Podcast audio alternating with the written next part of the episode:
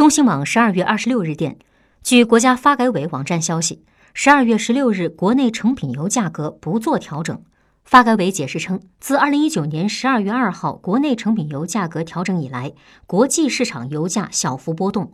按现行国内成品油价格机制测算，十二月十六号的前十个工作日平均价格与十二月二号前十个工作日平均价格相比，调价金额每吨不足五十元。根据《石油价格管理办法》第七条规定，本次汽柴油价格不做调整，未调金额纳入下次调价时累加或冲抵。